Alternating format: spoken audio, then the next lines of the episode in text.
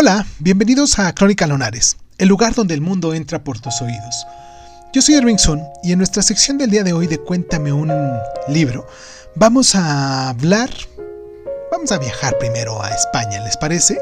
Y vamos a hablar de la regenta, de Leopoldo Alas, mejor conocido como Clarín. Comenzamos.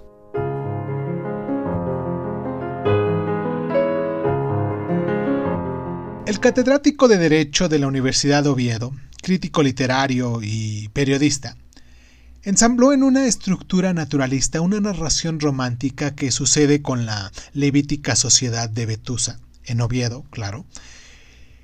El tema es, como tantas novelas decimonónicas, el adulterio, y su gran diferencia con Madame Bovary es que Flaubert, al revés que Alas, escribió una novela antirromántica sobre una sensibilidad romántica degradada.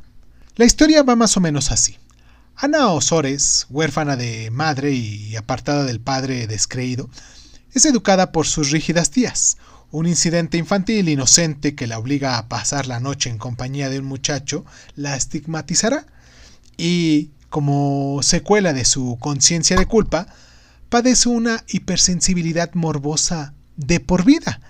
El positivista Frigilis prepara científicamente, entre comillas, un matrimonio con el provecto Quintanar, regente presidente de la audiencia, que pueda aportar a la impresionable Ana apoyo y seguridad. Ahora bien, las tesis positivistas fracasan ante los requerimientos de la naturaleza insatisfecha de la regenta atada al paternal e insuficiente esposo. La belleza y bondadosa honestidad de Ana es cercada por su enamorado confesor, Fermín de Paz, canónigo celoso de la influencia en la ciudad y sujeto de una madre avariciosa, y por el seductor Álvaro Mesía, mientras la hipócrita sociedad de Vetusta acecha la caída de Ana que, tras años de fidelidad y zozobras espirituales, cae en brazos de Mesía.